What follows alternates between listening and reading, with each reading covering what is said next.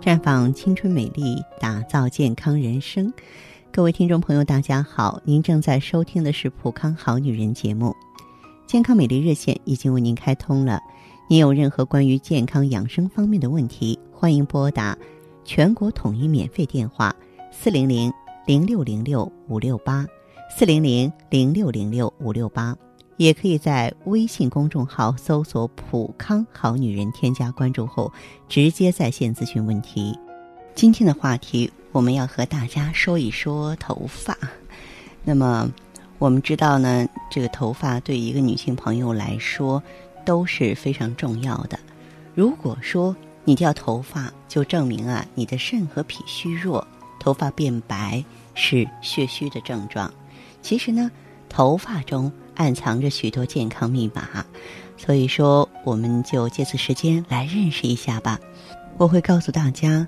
头发的功能，嗯，分析各种头发的问题和我们身体健康的关系，让你学会从头发来看健康。头发是血之余肾之华，与脾胃、肝肾都有密切的关系。肝藏血，肝血充分，头发就能有充足的供血。脾呢主运化，负责把营养成分运输到全身，包括我们的毛发。肾中精气是人体的根本，头发的生长、健康状态的维持，都与肾密切相关。有的小孩呢，天生头发枯黄细软，同时啊，走路、说话、站立、牙齿发育都比同龄孩子要迟缓，这种情况就属于肾气不足了。那么当然呢，嗯，我们还应该了解一下头发的经络。我们这个头部的正中线呢。走的是督脉，督脉的两侧分别是膀胱经和胆经，两个耳尖窝走向头顶的督脉交汇在那百会穴，百会穴是诸阳之会，那么人体的督脉、膀胱经、肝经呢都在这里交汇，所有的阳气都聚集在此。胆经呢是从外眼角沿着两侧走到脚的啊第四脚趾，发为肾之华。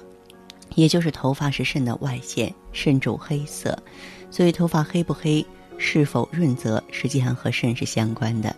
肾的一个主要功能就是固摄，如果肾气收藏能力特别强的话，头发就不容易脱落。头发又和肝血有关，为血之余，因为头发，嗯，在中医上也有一个名字叫血余，它是中药名称，血余炭可是可以用来止血的。那么肝主生发。头发的长短、长得快与慢，跟你肝血足不足有关系。所以说呢，头发白往往是血虚的表现，同时呢，也是肾虚的表现。肾主黑，肾精充足，头发就会乌黑有光泽；肾精不足，就会出现白发。两鬓斑白是少阳火飘的表现，就是说，胆经的火偏旺，敛不住了。黑白相杂的花白头发是胃肾两虚的表现，这种人的性格也如同头发，嗯，一会儿一个主意，情绪不稳定，容易激动，也容易消沉。掉头发呢是脾肾两虚造成的。中医认为啊，肝入脾，脾呢对应土，而肾对应水，土能够克水。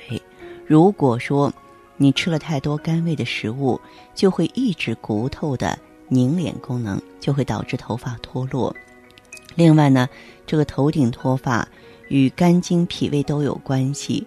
这种人的个性表现为无端的思虑过多，思则气结，伤脾伤血。还有一种比较可怕的现象就是斑秃，民间叫做“鬼剃头”。那么这种人呢，情志啊确实很特别，比如说过度焦虑、生大气了，或是总是打不开心结，都有可能造成斑秃。再就是头皮屑多，是阴盛阳虚导致虚火上炎的原因。那就是说，肾精不足，敛不住虚火，上面的火太盛，精血呢就会慢慢减少，头皮缺少滋润，自然就能产生头皮屑了。还有就是头发出油，是脾呢输布太过，土不生金，肺的速降不够，营养只能在上面飘着。所以说这个现象跟这个肺呀。脾呀，这两脏虚弱有关系。那么头发呢也叫做翻脑丝，生理上呢是火上头的意思。所以说，君子之人要积极进取，有追求，少攀比，那你就不烦恼了。其实头发的功能是很强大的，因为它可以用来保护我们的头皮嘛，减少和避免外来机械性、化学性的一些损伤。缓冲对头部的伤害，阻止或减轻紫外线对头皮和头皮内组织器官的损伤。它冬天可以保暖呀，夏天可以散热。那么经过头皮呢，把一些有害的重金属排出体外，为皮脂腺和汗腺的分泌物提供出路。另外呢，头发不容易腐烂，可以长期保存。过去是男女之间交换的信物嘛。同时，它还有修饰的功能，对不对？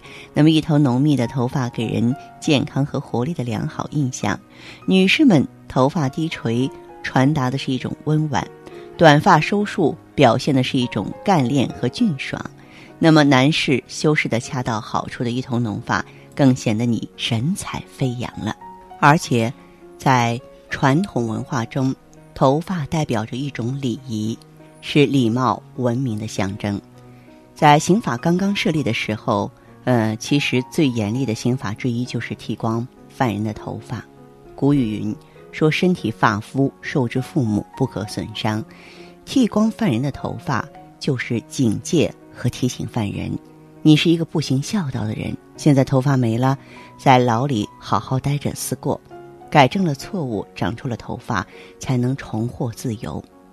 还有一个我们都知道的励志发型，那就是清朝人的发型，他是把四周的头发都剃光，只留中间一点点，然后呢梳一根大辫子。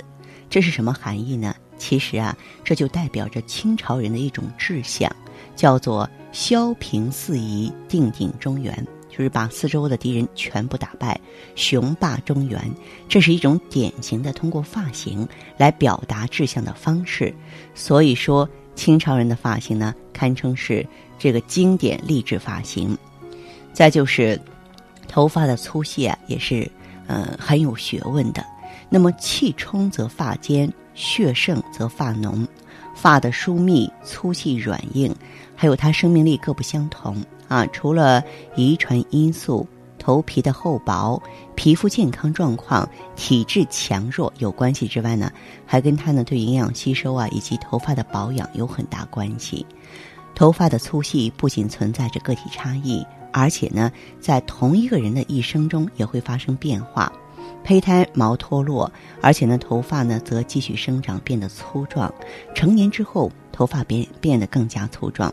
上了年纪之后的话呢。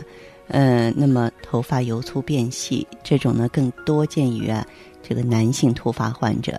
当然，头发的粗细还跟种族有关系。一般来说，黄色人种的头发比白色人种粗，嗯，也比白色人种呢不容易脱发。